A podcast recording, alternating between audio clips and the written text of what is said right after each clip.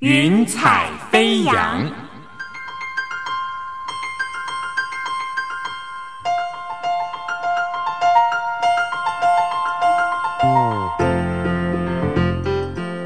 让每一朵云彩的生命牵引着你心灵的飞扬。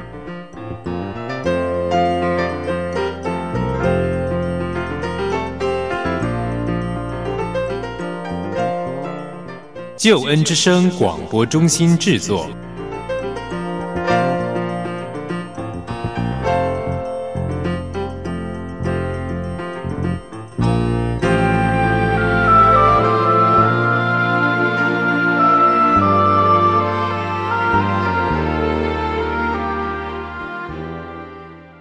欢迎你收听《云彩飞扬》，我是你的好朋友音如。《云彩飞扬》是台湾救援之声广播中心为你制作的生命故事集，在这个特别的时间里，邀请你听听别人的故事，想想自己的生命。亲爱的朋友，什么是你最喜欢做的事情呢？我想每个人都有不同的兴趣嗜好，这些兴趣跟嗜好带给我们许多乐趣，让我们感到快乐，也让我们对生活更有活力、更有热情。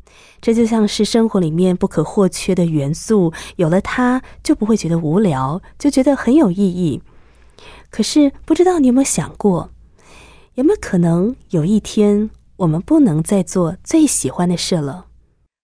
可能只是一件很小的事。我们失去了能力，我们失去了机会。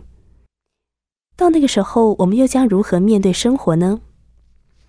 今天的云彩飞扬，我要跟你分享的这位特别的来宾，他是钟文蜜，是一位钢琴老师。从小，钟文蜜就非常喜欢音乐，他接着弹钢琴，传递情感，抒发情感。他也透过音乐教学，帮助了很多孩子。他说：“音乐就像他的生命，是他的热情。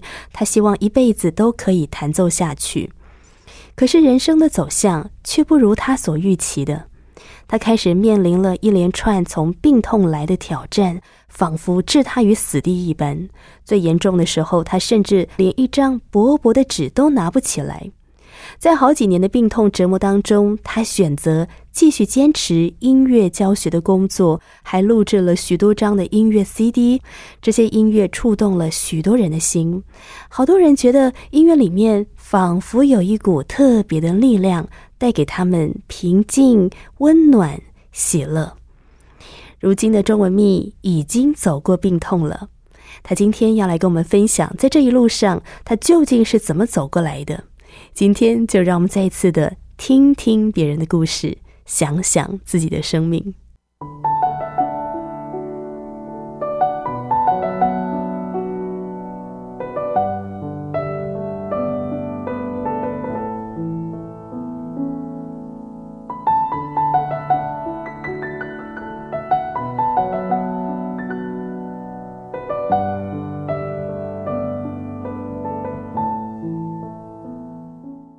今天为你邀请到的是钟文密老师，钟老师，欢迎你来到云彩飞扬。你好，大家好，是钟老师，给我们听众朋友做一点自我介绍吗？让大家可以多一点的认识你。我从小就是学音乐，这个音乐教学已经就是二十年了。那如果说从以前在学校这样子延续下来，或者是呃一毕业这样，其实算起来应该有二十二年到二十三年。然后从小学三年级就开始一路念音乐班，好，小学念复兴，然后国中是南门国中音乐班，高中是中正高中音乐班，然后进文化大学音乐系，这样子就是一路就是念音乐上来，所以音乐在我的生命当中几乎是全部了。我的专职是教钢琴，但是我的大部分的时间是在商业音乐教室雅马哈，然后团体班教学，所以从小小朋友三岁一直教到小朋友可能已经将近国中这样子年龄。团体班这个孩子好不好控制啊？嗯，不太好，因为现在的小朋友 不像我们小时候，现在小朋友比较有自主力，而且意见比较多，对，想法也不太一样。是是，钟老师，你也有非常可爱又幸福的家庭，也跟我们介绍一下好不好？嗯，我有两个很可爱的儿子，到现在我还是觉得他们两个是很可爱。一个是大学，一个是高中。那一个是念心理辅导系，一个是念丹江高中音乐班。其实，在今天的访谈之前呢，我在预备老师您的故事，看见您跟您的丈夫的婚姻关系，我觉得特别幸福美满呢。哦，真的吗？可能因为他个性比较像小孩子，所以我觉得我每次出门都是带三个男生 出门。他长得很高大，但是他其实个性并不是所看到的那样子。不过他就是帮家里，因为他其实是很顾家的一个人，所以小孩子的接送啦，甚至我在工作的时候，他都会帮我把小孩子那时候先帮他们洗澡啦，然后让我回家，我就是嗯，可以吃饭，只是。家里当然没有打扫那么干净啊！不，这那个大概要男生做这样工作，但是很难。那因为他从小是我的主日学老师，所以我们也认识非常久了。那样应该是从我幼稚园就认识了嘛，所以那这样算起来应该认识四十年了。谈到这个音乐上面的教学，老师你从小就很热爱音乐，几岁开始学音乐、学钢琴呢？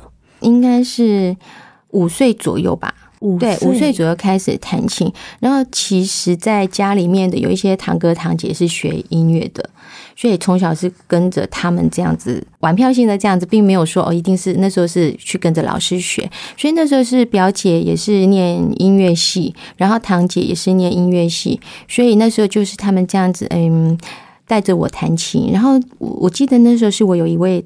表哥他就发现说，他弹和弦，我居然可以听得出来。那那个时候其实我是没有受过训练的，所以他就跟我妈讲说，我我应该要试试看走音乐这一条路。就这样子，就一路就上来了。然后那时候在小学二年级的时候，也刚好是因为我的堂姐她有位朋友在福星国小当小学老师，那她就跟我姐姐讲说：“那你要不要带妹妹来试试看，考考看？”就这样就考进去了，所以就这样一路念上来了。对，是在你的家族当中，堂哥堂姐他们多多少少也都接触音乐，哎，也发现你自己好像天生对音乐有一个敏锐度，嗯，好像有音乐上面的天分，所以五。岁的时候就开始学琴了，也请庄老师跟我们谈一谈你的家庭背景好不好？我应该算是家庭成员里面最小的吧，因为我下面就像我的堂哥堂姐。都比我大很多。那因为我爸爸也是老三，嗯，那时候爸爸妈妈忙，所以我常常就是跟哥哥姐姐在一起，哈，然后就是跟阿妈在一起。那时候，因为记得我印象当中，我三岁的时候，我爸爸就是因为呃类风湿性关节炎。那时候我有懂事之后，我发现我现在想到就是他都已经开始坐轮椅了。在我印象当中，他就是一直坐轮椅。那时候妈妈是在警察局上班。那上班时间也是三班制。所以我就只记得说，阿妈那时候常常告诉我说，妈妈就带着我到警察局去。好，因为那时候还还小，可是但是因为小朋友不能留在警察局，所以常常半夜阿妈又去把我接回来，因为怕小朋友哭。好，那然后就常常跟阿妈在一起。爸爸的身体状况是这样，所以我妈妈那时候是很辛苦，要帮我爸爸洗澡啦，或者是喂饭啦，就是他一手都要包办家里跟上班。那可是。爸爸因为这样子，他并没有说因为他的病痛就不工作，或者是就是待在家里。他的兄弟们也对他很好，就是他们合资，然后合伙开了一个工厂。爸爸的白天就是会到工厂去，他很厉害，就是他虽然他手上不能操作，但是他他非常聪明，所以他都会告诉工人啊，机器哪里坏了。那甚至我妈妈那时候开车，我印象非常深刻，是我爸当。教练坐在他旁边教他开车，这一点我印象非常深刻。所以我觉得我爸我妈真的是一个一对非常厉害的夫妻。是是，爸爸的才能没有因为类风湿性关节炎，他身体上面的病痛，所以好像就受到了限制。对，那后来我长大才知道，说原来那个病是会非常的痛，因为整个所有的关节都变形。对，然后他也锯掉一只脚，所以他几乎就是没有办法行走，全部是靠妈妈帮忙生活的事情。对，钟老师，您是家里的独生女吗？我有一个姐姐，哦，就两姐妹。对，你们两个差几岁啊？我们两个差两岁。爸爸那个时候生病的时候，其实你们年纪都非常非常的小，哎，对，几乎可以说就是学龄前的那个年纪哦。对，那妈妈处在那样子，其实就是蜡烛多头烧的情况，要照顾爸爸，要照顾家庭，几乎很难兼顾。那怎么办呢？那时候，那时候阿妈就是呃，像大伯跟我二伯还有我爸爸这样子三兄弟的房子是一排，我们还有伯母。那伯母的工作是小学老师，大伯是开五金行，所以就变成说白天其实都有人。所以我们其实我们就是比较自由，这样房子这样跑来跑去，跑来跑去。其实，在南部生活就是这样子。那有时候我们就跑跑到外面的空地玩啊，就是跟小朋友都玩在一起。所以这是我上学前我没有念幼稚园，所以我的印象当中就是我小时候就是这样子乱跑。大家都住在一块，就是一个大家庭。可能妈妈忙碌的时候，就是其他的大人会稍微看顾一下你们小孩子。当时也是非常单纯的，其实也很安全哦。对，那为什么后来会从南部到北部去生活呢？嗯，因为那时候我的二伯是住在台北，但是他那时候因为呃我的爸爸亲爸爸的关系，这个工厂，所以他那时候当时是工厂的技术顾问，所以他也会把每一周都回去。但是其实他是定居在台北的，就是跟我的伯母这样子。那因为他们是没有孩子的，所以我的阿妈就说：“那是不是我就可以过户给他们，就是搬到台北来？”因为我妈妈那时候照顾我爸爸，其实也忙不过来。然后他们觉得可以让我到台北受更好的教育。那其实一开始不是我过来，是我姐姐过来。那但是她会哭会闹，所以我们就笑她说一个礼拜就被退货了。因为离开自己的父母，我想说那那样年纪的孩子五岁六岁，通常是没有办法马上可以很有自己的那个意识了。对，所以他会吵着要回来，所以他哭了一个礼拜，好像就过一阵子就换我来。那我也不晓得为什么，我就好像比较能随遇而安吧。我没有哭，没有闹，只是我会想说，那我到底什么时候才可以回家？那但是那时候，因为我的伯父另外一个孩子就是我一起过来的哥哥，他那时候是大我九岁吧，所以那时候已经高中了，所以变成说他从弟弟带一个孩子就是我，然后从哥哥带一个孩子过来。所以，以法律上面来看的话，您的现在的这个父母其实就是你的养父母。对，你跟你的哥哥基本上是其实是没有直接的血缘的关系嘛？对，其实就是堂哥。对，是。我想那个时候你年纪这么小，才四岁吧？哦，四岁，才四岁。然后就去到养父养母家住下来，一直在思考我什么时候可以回到我南部的家。那其实当中也有一阵时间是回去的，但是当中有。堂姐再来跟我讲说，愿意不愿意再回来？那其实我那时候我自己知道，说他的意思是就是要我过来给这边的爸爸妈妈当孩子领养这样子。其实我并没有很想，因为我还是当然是跟自己的父母在一起。可是我那时候印象很深刻，就是他就趴着，然后都没有讲话，然后就想说。他是不是因为我拒绝他，所以很难过？我也不晓得我为什么那么小，我会这样想。我我为了怕他难过，那我在想说，是不是有跟我爸妈讲一些条件啊，或者是他答应什么？所以我那时候就说好，那我过来。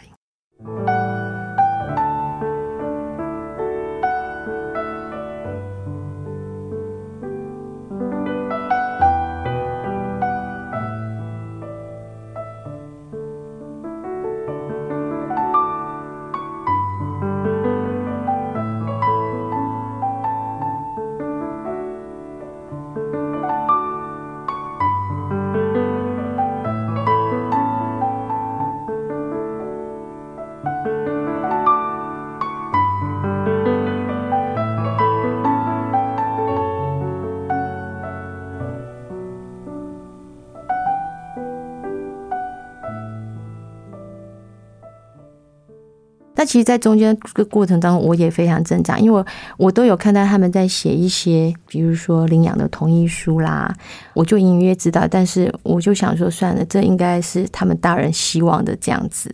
渐渐的，我本来是叫伯父伯母，后来他们就说，那要开始叫爸爸妈妈。会觉得说，我当初为什么要答应？会有这样的想法，但是我还是叫他们爸爸妈妈，因为他们没有阻止我说不可以叫原来的父母亲叫爸爸妈妈，是没有这样禁止。只是我知道他们因为不喜欢我跟他们一直见面，或者是打电话。是那时候你年纪多大了？办领养的时候是小一。哇，小学一年级也才七岁呀，就要面对大人很复杂的世界哦。那个时候的心理状态，虽然我们知道不是被卖掉，嗯，也一样都是自己的亲戚嘛。那他们一样是很用心的照顾你，非常的爱你。可是，在你的心里面，你会不会有一种感觉，好像我被卖掉的感觉？倒是不会这样子，可是我都会觉得说是妈妈偏心。因为那时候我其实也不知道说姐姐已经来过了，我会这样想说为什么一直要好像不想要我的感觉？可是我后来我也没有太去问妈妈，因为我还是怕她会伤心，因为她其实真的真的是很疼我，而且我觉得我这个亲生妈妈她也是过得很辛苦，因为她照顾我爸爸，我觉得没有一个很少人可以做到这样子的地步，回家煮饭帮爸爸洗澡，然后他行动不便也是抱着他抱来抱去这样子，我我觉得。其实已经是很辛苦啦，只是我觉得我帮不上忙。那我倒是没有去帮，只是我心里会埋怨说，为什么是把我送来？因为其实在我这边的父母，我知道他们是非常的爱我，但是我觉得有些爱的方式并不是那么让人家能够接受，中间就有很多的过程，我们就会有不愉快。好，那他们也觉得我是有叛逆期这样的事情，所以包括交男朋友这些事情，他们都觉得应该是叛逆期。然后其实他们也觉得说，我应该都一直陪在他们身边。他们可能也觉得我一直都很乖吧，就是他们说说。所以我妈妈常常跟大家讲说，以后就是我们两个生活，他会这样子跟人家讲。那我爸爸那时候常常跑南部，就在我亲爸爸过世以后，他几乎就是为了工厂，他就住在南部。那他们感情不是不好，可是他们两个意见一上来就会很冲。然后就吵得很凶很凶，所以我觉得在我印象当中，他们大概相处不到三天，应该就可以就开始吵得很凶，是是这样子啊？是这样听起来，感觉你是你的养母一个很大的心灵寄托，诶。对，所以那时候。我妈妈会什么事情都找我陪她去，像在教会那时候妇女团契的聚会，然后就会带我去，不管去哪里，我就是跟着她，一直到我大学其实都是这样，所以她那时候应该会觉得我交男朋友对她来说，她应该是很。很伤心，他觉得我我背叛他。我我记得他有问过这样的词，他觉得我是我背叛他。是哇，我想这是好大的情感的拉扯哦。你在这个过程当中会不会觉得特别特别的辛苦？但是我总觉得好像呃，文秘老师，我觉得你的生命里面好像有个特质，就是你愿意去成全他人。就好像小时候你看见妈妈已经很辛苦了，我要减轻妈妈的辛苦，所以好吧，那我愿意去到这个好像伯伯阿姨的家庭，成为他们的养女。长大之后，这个过程你看见你养母的需要，你愿意陪伴她。我觉得你有一种愿意成全他人的特质。诶，我就是很怕人家难过。从小，因为我觉得我爸爸脾气很好。他虽然那样子的病痛，可是我觉得他也都一直对别人很好，对员工很好。所以我那时候印象中就是很少有老板下班回到家以后，你跟老板相处一天，员工晚上还会来家里看老板，就经过家还进来坐一坐的，这很难吧？或者是假日，他们还是会绕过来跟我爸爸聊天。所以我觉得应该是多少有一点遗传吧。父亲是一个很温暖、很有爱的人。对，家里只有我爸爸，那时候只有我爸是基督徒。我的阿妈是一贯道的，外婆那一边，他们应该是工作的关系，嗯，所以常常也是跟这些拜拜啦，什么都是有关联。但是我这个爸爸是基督徒，就唯一这个爸爸，兄弟都不是。那我们那时候家里旁边有一间教会。我就记得那时候小时候的牧师，因为我爸礼拜天没有办法有人陪他上教堂，所以我爸的朋友哦就是牧师，就常常会来家里带一本类似像那种我们像那种每日读经的那样子，好像就来就陪着他一起念啊，然后唱歌啊，然后跟他一起分享这样子。我那时候的感觉是，爸爸的朋友好好哦。诶，那那时候爸爸信主，就也把你一起带进教会了。并没有，因为在我印象中，我那时候小时候我没有跟爸爸一起上过教会耶。但是就是教会的牧师常常有空就来看爸爸。那时候应该是我四岁五岁哦，四五岁就年纪还很小的时候。那文秘姐，你是什么时候开始走进教会，然后你认识了这个信仰，受洗成为基督徒呢？因为我过来这边以后，我的养母她是基督徒，我这边的外公他应该是教会的第一代的长老。所以就是我妈妈就会礼拜天都带我去逐日学这样子，就从来台北之后就已经都一直去教会，就从小就在逐日学长大，所以才会认识我现在的先生。先生以前是你的主日学老师，对，然后后来青少年又变成我的辅导，反正就是因为他也都是一直在教会生活，所以我几乎不管到哪一个团期都会碰到他。其实他不是辅导，他他也是常常受邀来讲的讲员，这样就是一个在教会很熟悉、常常跟你有互动的一位弟兄。对，那他的家庭也都是在教会，他的姐姐啊、弟弟妹妹、爸爸妈妈都是。他姐姐当时是圣歌队的指挥，那所以我到高中我也去圣歌队，所以就变成大家都在一起这样子。那是在什么样的情况下你决定要受洗呢？在大二的时候，因为从小跟爸爸这样一起，我就很坚信一件事情，就是我在天上有一个父亲。那我觉得常常很多事情都能够得到就是很大的安慰这样子。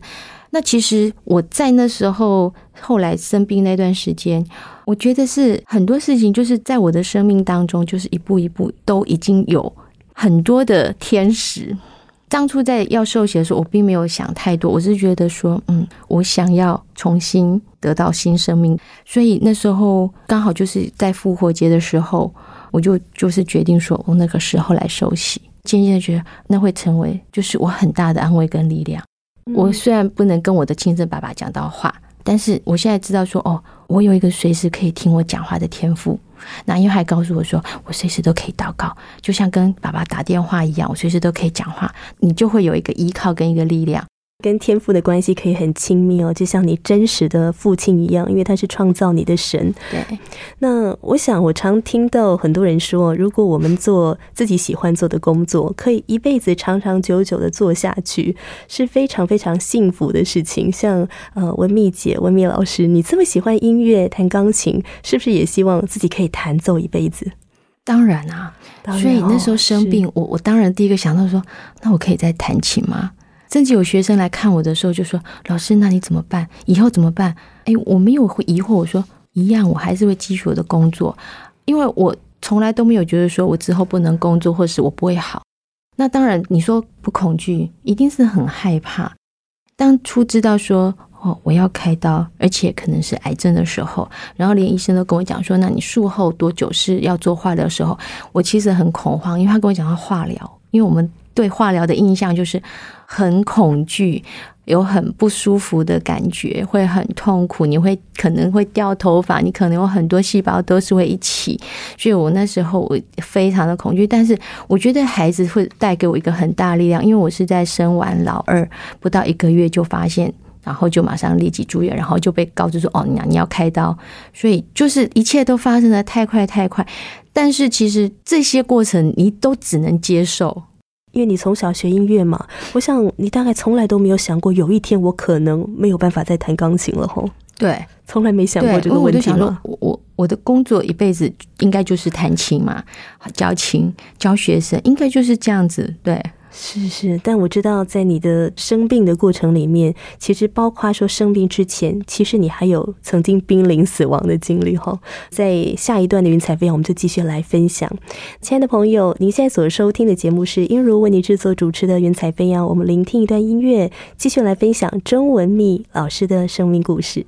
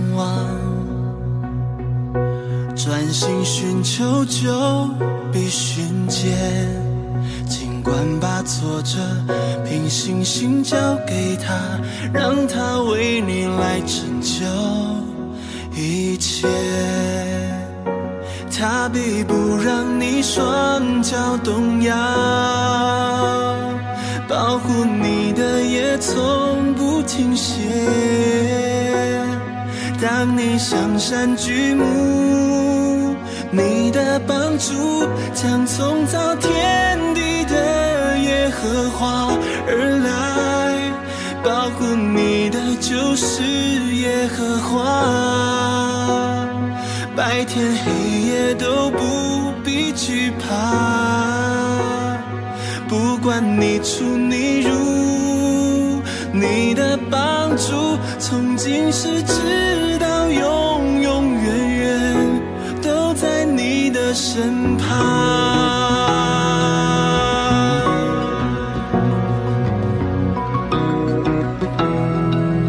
哦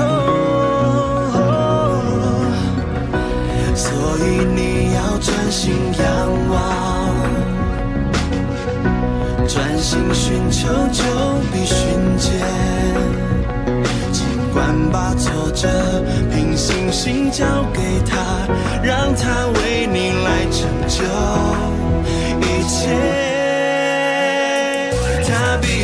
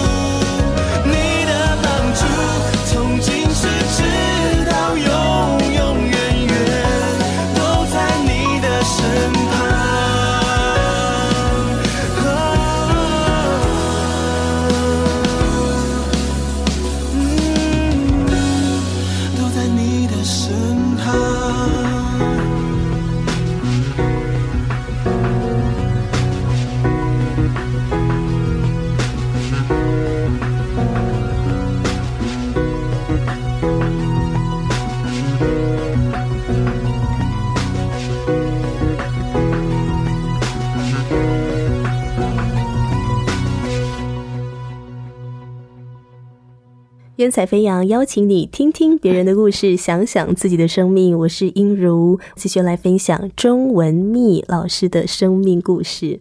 文密老师，我们上一段呢有谈到说，你这么的喜欢音乐，弹钢琴，如果可以，真希望一辈子呢都可以这样子弹奏钢琴下去。我知道在你的生命当中，其实你有好几次经历到死亡的这种经验，好像一脚踏进棺材里面。从生大儿子的时候啊，就差点濒临死亡，是不是？对，在生老大的时候，因为我个子比较小又比较瘦，所以我一直有问医生说：“诶，那我到底可不可以自然产？”医生后来判断说，嗯，可以，所以我们也都决定要自然产。那只是在这个待产的过程当中，有出现一些状况。然后，因为我觉得我想说阵痛好痛，我说可不可以减短这个过程？那我就说，那你可以帮我打催生针吗？等一下，打催生针。那像请问一下，你要打这个针之前，你知道打下去可能会更痛吗？我知道会更痛，但是我有听过第一胎要生好几天的，要痛很多天。哦我说可能到那时候我已经没有力气了。以长痛不如短对，我想说那可不可以这样长痛？可是因为他打催生针要有一定的时，就是你的时机是要是对的，对不对？他就叫我爬楼梯，爬了很久都没有任何的进展。我说那可不可以先打催生针？然后就后来讨论过人，他说好，可以打了。那打又真的很痛，我就问他说：“那我可以在什么时候可以做无痛分娩？”他说：“那你要开两指。”也是等了好一阵子，那开了两指以后，他说：“好，那可以打无痛分娩了。”然后真的打了以后，那个当然还是会痛，只是说那个倍数缩减，大痛跟小痛的感觉。好，那我就觉得哦，跟刚刚比起来，真的刚刚是痛的快要死掉了。那现在打全身针后是比较舒服，只是那时候状况就来了，刚好医生看完门诊过来。那因为刚刚护士才帮我换完产褥垫，然后他就说那个胎便都出来了。而且其实前面已经经过一番挣扎，就是我打了催生针之后，我开始不能呼吸，然后我就一直跟旁边的护士说我没有办法呼吸，他就拿了氧气罩给我，我说我还是吸不到，就像一过了一阵，他他们也慌了，所以他们就赶快请医生再帮我过来打气管扩张，所以等于是整个慌乱过程之后。然后医生刚好看完门诊过来，可是其实那时候小孩子在我刚刚很不舒服那个状况，他可能也是跟着收缩太快，所以他的胎便出来，羊水破了，就是护士帮我换了一块产褥垫以后丢掉了。可是医生他非常有经验，他就把它捡起来看，他说不行，胎便出来，他说马上要剖腹，所以当时就是接着就是剖腹。那他们也是手忙脚乱，就把我推进手术室以后。因为情况很紧急，他已经一刀帮我剪下去，其实我的麻醉药还没开始，很痛很痛。太可怕了。，对，可是因为我那时候其实也慌掉，因为我都很怕孩子的状况不是很好，所以那个痛也顾不得。他们一刀剪下去了，他们我说好痛，他就赶快又拿那个让我吸，那时候就很快，就在几秒钟我就又昏睡了。本来剖腹是可以看到小孩子被抱出来啊，我说我什么都没有看到，什么都没有。那只是在那个过程当中，我已经身体状况是很不好了。在手术当中，他们说我在里面的时间非常长。我先说，人家都已经出来了，为什么我还没有出来？可是我在出来之后，我说，其实我在那时候，我看到医生在帮我开刀，我我实在是无法理解说这是什么样的现象。然后我还看到那个时钟，我说照理说我应该看不到时钟，而且那个就是刚好我在剖腹产那个四点多的那个时间，我印象非常深刻。我除了这样以外，其实那时候我在看到这个中间，我一直看到就是好像一个很很暗很暗的隧道，我旁边的东西就这样一直闪过去，然后我仔细看就发现说是我从小到大的影像全部这样闪过去，然后之后我就是看到我自己在开刀那种状况，常常听到很多人说，在濒临死亡的时候会看到人生跑马灯。我是后来才知道，而且我不是当时就跟我先生讲，我是过了一阵子才跟他说，我那时候是这样。我说怎么回事？他说有些书上是有这样子写，他说就是濒临死亡。我说啊，真的是这样子，我我是没有，那时候完全不晓得是怎么回事，就是说好奇怪，我怎么会看到我自己？那么等到你要生第二胎的时候，啊，你怎么还有勇气生第二胎呀、老师？因为我觉得我那时候也是过了好久，两个差了三岁，所以其实我有有一点担心那种状况。只是我有问医生说我我可不可以，就是会不会再这样？他说那没有关系，你就第二胎不要冒险，就直接剖腹好。不要像第一胎一样吃全餐，是不是？，对，就全都痛了，就是 阵痛也痛了，剖腹产也痛了，催生针也痛了，什么都痛过。对，他说怕体质的关系，他说你还是直接剖腹就好。可是我的第二胎，其实那时候刚好那年是九二一。所以其实我们那年都很紧张，就是小朋友很多都是早产，可是还好我没有。我是到了十月，其实我的预产期其实是十一月，可是因为我其实，在生老二那当天，其实还是地震。十月二十二那天还是有地震，我刚好就躺躺在手术手术室前面待产，因为我那一天本来是约十一月剖腹，但是我又先阵痛了，所以我只好又先到他就提前出生了，他他三十六周就生。嗯，这个很舒服，因为没有像第一胎那样痛，虽然有阵痛，但是没有像那样子的痛到那么惨。所以开完刀以后，我觉得这跟第一胎差太多了吧。可是就剖腹产要住五天，可是我在第三天就开始发烧，那医生就会往说是妇科方面去查，就开始发烧。可是那时候肚子有点痛，那医生就会想说那是不是伤口的关系啊？先给我止痛药啦、退烧药，状况好像都还好，所以我就先回家。可是回家几天之后开始很痛，吃止痛药不行，可是也没有办法吃饭，因为就是搞不清楚到底是什么痛，可是就是非常的刺痛，然后又开始发烧，然后吃了止痛药是下不来的，没有办法退烧，也没有办法止痛，那时候才挂急诊。那挂急诊的时候，他们还是会想往妇科去，怕我是伤口感染啊，或者是怎么样，所以那时候就全部的检查都做了。那还好，当时我的表姐在国泰医院。所以他就到急诊室来看我，就是在那个晚上，所有的安排、所有的检查都做过了，就发现说腹部是有问题的，就安排了胃镜，做了 X 光验血，就发现白血球高到两万八，说一定是有个地方发炎，所以就全身的检查都做了，然后才发现说胃部全部就是都是溃烂这样子，所以他们那时候想说要做切片，就是夹不起来。所以其实我在开刀前做了好多次的胃镜，因为他们想说过几天好一点，就是打点滴呀、插鼻胃管。他说整个清空以后看会不会好一点，其实就是没有办法夹到碎。他们说里面的状况就是都是糜烂，然后都是碎片，所以夹不起来。所以他们说那就是直接开刀。他那时候就是要灌水，因为他要把整个胃部的皱褶撑开，所以他就在那个胃镜的管子灌了很多水啊，其实很不舒服。其实那时候我也都不能吃东西，因为胃已经很痛，到不舒服，不能吃东西。好，所以那几天开完刀，然后又不能吃东西，又怕说要开刀，所以会没有体力，然后就开始就是每天打营养针。对，那时候大概是您几岁的时候啊？二十九。二十九，对，还这么的年轻，然后生了两个儿子，那时候家庭幸福美满。我觉得在音乐的教学上面，其实也很顺利，好像一切看似都就定位了，却突然好像来了一种噩耗的那个感觉。那你当时候整个，你说胃部是糜烂的状态，所以没有办法把那个碎片夹起来。对，那后来怎么样去送化验的？就是整个开刀，然后他把。我的胃那个部分切了三分之二，因为他们开了以后发现说是有个很大的肿瘤。医生其实在开刀前的初步判断就觉得应该是不好的东西。那但是其实我先生一开始是看到那个病床后面不是常都会贴你是什么病吗？然后他其实就是写为肿瘤。那医生其实一开始也没有讲，只是说因为我们做化验切片都是碎的夹不起来，所以我们直接他们决定直接开刀看。当场就直接切了三分之二。我想很多人说我天不怕地不怕，但是就怕病来磨。这个病如果折磨我们的身心灵，真的是会非常的痛苦。对，尤其是在等待要化验的那个过程，跟我们谈谈那个心路历程好不好？你怎么样走过来的？其实一开始我会非常的害怕，我。非常的难过，想说我才刚生完一个小孩，才应该是很喜悦的时候。然后我妈妈那时候在帮我坐月子，所以她住在我们家，然后帮我带小的。所以那时候我常常会点滴掉完，我跟你讲，那时候一天点滴要掉好几瓶，常常会打到晚上。可是我就故意把它调快一点，因为我想回家看小孩，所以我就常常就是在等待开刀前的时候，我就会把它调到大概四点五点，我就可以打完，然后我就赶快跑回家，然后看完小孩再回回到医院这样子。大概就是在等待开刀的前两个礼拜是这样子。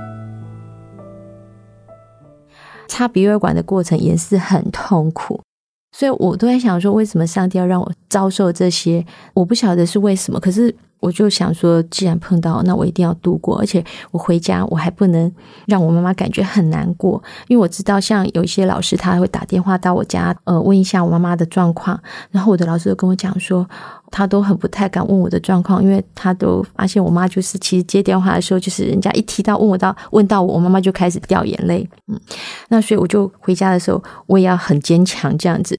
然后看到小孩，其实我都是抱着小孩，然后想说，要是我怎么样的话，那小孩要怎么办？你看到孩子，就会很不舍。所以那时候我对于老二真的是觉得，我现在后来都觉得我特别宠他。觉得有一种亏欠哦，对我就会觉得我我欠他好多，我陪他的时间少，好，然后我就觉得对他比较公平，抱他的时间比较少，所以他都会觉得我比较宠他。然后在等待开刀的那个过程，就是在进手术室、进手术房之前，其实那两个礼拜其实也是非常的难熬，因为医生每天来看，因为要等到我的身体状况好，才安排手术的时间。好，所以那时候也是不断的打消炎，好，然后止痛消炎，让胃的状况好一点，然后才才开刀。但是在手术完以后，他们本来应该是差不多七天就可以知道结果，可是一直住到我小朋友满月，他跟我说还没有出来，我们就不明白到底为什么。后来这中间过程，他们在医院化验是说找不到，可是他在中间都跟我们讲说，呃，应该就是恶性肿瘤，对，就是应该是不恶性肿瘤。这个手术之后，他们拿去换，居然找不到。虽然他们又送到别的医院去做，再来好像又送到国外去做，所以发现还是找不到。但是在这等待过程中，他们没有跟我讲什么，就是说还没有，还不知道。后来那个他们帮我安排的医生来跟我讲说，我应该是淋巴瘤。所以他就跟我说：“那你在术后一个月是最好的化疗的时间。”我想说：“天啊，我居然还要到走到化疗这一步！”因为我一直以为想说，我应该切除完就没事了吧？因为他跟我说没有扩散，因为他做了好多的检查，包括骨头的放射线检查，所有的全身检查，他说没有，就是在原来的胃。但是因为你这是淋巴肿瘤，为了避免你的扩散，所以你还是得得做化疗。我第一个想象就是掉头发。然后再来就是身体的很不舒服，坐也不是，站也不是，睡不好，吃不好。我们在印象当中就是这样。然后你好的细胞、坏的细胞，通通都会被杀死。所以我想说，天啊，那我的小孩怎么办？我那时候不是想到我自己，我想说，那我的小孩怎么办？因为他还那么小。可是这当中迟早有太多太多人，包括我们教会的长老、教会的一些老师、一些长辈，通通过来看我。那时候我知道我们教会都在帮我祷告，所以我就是住到小朋友满月，我回家出院回家，但是检验报告都没有下来。他说没关系，你的伤口可以了，所以可以先回家休养。那那时候，我想教会是动员了很多的人哦，大家在为你祷告，大家都很在乎你的生命。可是，在等待的那个过程，好像被吊在半空中，你不知道到底接下来的那一步是什么。呃，文蜜姐，你觉得在那个时刻，你觉得这个信仰怎么样帮助你自己？特别是你在夜深人静的时候，你在一个人独处的时候，你怎么去面对？当然一开始就是狂掉眼泪，只要人不在的时候，我就是狂掉眼泪。开完刀其实很痛很痛，那个痛比剖腹还要这样，我觉得痛上百倍都有，因为非常的痛，也不能吃东西，那已经都不是重点，就是你连呼吸都是痛的。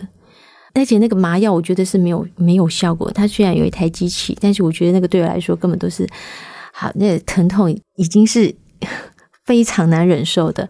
再来就是，我想说这已经一切都可以结束了，只是那时候还不晓得要要要化疗，所以在那个等待过程呢，我想说应应该就是等我这个手术完，就是可以解脱了，就解决了，就是调养身体就好了。当医生来跟我讲说你需要化疗的时候，我觉得我的生命、我的世界好像都已经没了一样，所以我觉得真的是一片黑。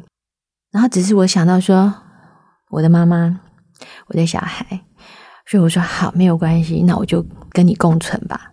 这是当中实在太多人一直来帮我祷告，很多的长老来的就是跪下帮我祷告，然后也有一些人来了，就是呃，比如说给我一些圣经或者一些章节或者一些一两句的金句。那我觉得那时候真的是最安慰到我的，就是有一位长老他来的就是跪下，就是帮我祷告。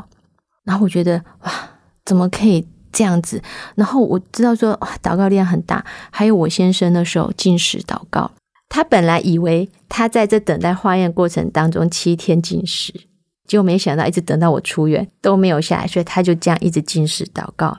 那本来他是说一餐，可是他那时候是每天帮我禁食祷告三餐，他只有喝果汁。所以我想，这祷告力量是非常伟大的，非常非常的大。包括有一些呃牧师娘或者是牧师来看我，他就跟我讲说：第一个你要认罪。然后悔改，再来就是交托。我突然醒过来，我说我做到的是前面两个，我没有做到是交托，因为我一直一直都在想我要做什么，我要做什么，我要做什么，而且我想很多。那我觉得这个时候我是应该要学习到这个，我觉得这个是我当前都没有想过的事情，我好像都自己在安排我自己所有的事情，我要。帮我先生做什么？我要帮我妈妈做什么？要帮我自己做什么？都是我自己在想。那我好像都没有问过神的意思，说你希望我做什么？那这个时候我想说，你是希望我不要这么忙碌，或是不要帮自己做这么多决定？然后我那时候想，对我没有交托。那那时候我开始想到一些圣经的章节，或者是想到一些，比如说我们在看荒漠甘泉的时候，每次我一打开就是告诉我说，你要静心等候。我想等待不是只有我们基督徒是一个很难的课题吧？我觉得所有的等待，比如说你在上台前的等待，你在一件事情成功前的等待，我觉得都是有它适当的时机，只是说你要用什么样的心情来接受。那我觉得这等待是一个很大的课题，因为我们都常常很急，所以我想天父有他自己的想法跟他自己的步调，所以我那时候想，好，我就等，就等吧。所以那时候我才整个静下心来。我休息，这个可能应该是我该休息的时候，我应该好好的想的时候，我就说好，那我就这样。而且我的爸爸病了那么久，在我从小到大，可能我知道的十年当中，他都是生病的，但是他没有抱怨。我觉得这个是我们人生很难学到的一个课题。我说好，那你既然要我等，那我就跟你一起，我们就等。我想这个对我来说，以后应该是你有想要我做什么的事。或什么时候可以需要用到的时候，我为什么后来会想要说出这样子 CD 或者是弹琴的想法，纯音乐的想法，就是因为我在住院那段时间，我觉得如果有能够可以安静我的心跟安静我的音乐，是一件很好的事情，因为我不想要想太多的事情，我只希望能够让我的心安静下来，或者这时候能够听到自己心里内心的想法，或者是。能够沉淀自己，因为我我们觉得平常都是忙来忙去的，很少有时间是这样可以自己一个人安静的。所以那时候我在等待的时候，我可以下床走路的时候，我也就是这样慢慢的自己走散步，然后看看别人。后来我觉得说，其实如果我的病能够得到医治，并不是一个很大的病痛，因为我觉得好多人的痛都比我痛的来的多得多。我有手有脚，我只是在这个时候。这样的手术，这样的痛，我想我应该可以熬过去。那我爸爸在他过世那一年，其实在加护病房待了一年，也插管。那我想这个痛他都可以忍受，我想我应该也可以熬得过去。爸爸那个时候能够勇敢的去面对病痛，是不是也跟他的信仰有很大的关系？我想应该是。我印象很深刻，就是他在医院。转加护病房前，我最后去探望他的时候，他其实讲话已经非常不清楚。但是他看到我，只跟我讲一句话，他说：“不要难过，不要流泪。”所以会造就到我。我后来就是每次我生病或者是我痛，我就会想到我爸那一句话。他说：“不要难过，不要流泪。”我想说，你要不要难过很难，可是我知道他想要看到我是快乐的。是爸爸也是一位基督徒哦。他知道，他之后要去的是一个更美的家乡，就是回到天家和主耶稣同在。告诉你，不要流泪，不要难过，希望你可以喜乐。可是，在面对亲人即将要过世的那个时刻，不流泪、不难过是非常困难的。对，可是我印象非常深刻，就是常常我只要难过或者是我不舒服的时候，我爸爸的这句话就会一直浮现出来。所以我想，我这个是我人生当中一个非常大的一个精神支柱。是想到圣经这样提醒我们说，在患难当中也要存着大喜乐的那种心情，依靠神，向神祷告，神把喜乐赐给我们。那后来那个化验的报告，听说是检查不出来哈。对，就是到最后我已经回家大概一个多礼拜，他医院才打电话来说没有找到任何的癌细胞，所以呢，你不用做化疗。那我觉得这对我来说就是我重新有了生命一样。那时候我觉得哇，怎么会这么的美好？所以我后来觉得那病痛已经不算什么了。我很 我很神勇，我我六周后就开始出去工作，我就开始回去上课。我那时候没有想到说，哎，我是需要休养身体的，我就出去工作嘞。我我就问医生说，那这样伤口可以吗？因为其实是两刀，横的一刀，直的一刀。然后我就带着那个束缚，因为他说这样还是避免伤口会疼痛。我说好，那我就这样还是出门，我就去上课了。我想你接到那个通知啊，查不出有癌细胞，不用化疗了，真是天大的喜讯。对，我所以我觉得那之后的痛都不算什么，嗯，所以我也没有想到说我要好好的调养身体。我不晓得为什么后来又开始多多少少就是切除完的后遗症就慢慢出来了。好像那个时候后来生命几乎要走到谷底，甚至出现说那个神经痛到让你快没有办法弹琴，痛到连一张纸都快要拿不起来。那亲爱的听众朋友，你现在所收听的节目是《云彩飞扬》，我是你的好朋友英如。我们今天分享的是钟文密老师的生命故事。那么，钟老师在他的胃部切除了三分之二之后，经过了好几次的化验，都检查不出来。后来确定是没有癌细胞的，这是何等喜乐的事情！然而，在胃部切除手术过后没有多久，就发现有许许多多的后遗症开始出现了。希望你继续的来收听《云彩飞扬》，分享钟老师的故事。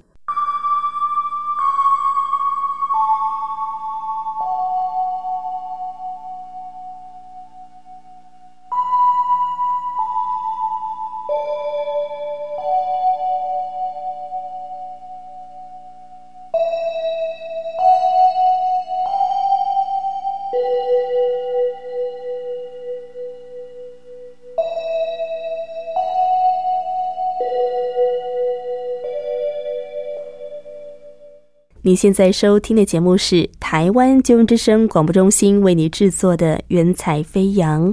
谢谢郑文明老师的分享，是不是也让我们听听别人的故事，想想自己的生命呢？因为父亲的生病，母亲赚钱养家，还要照顾父亲，分身乏术。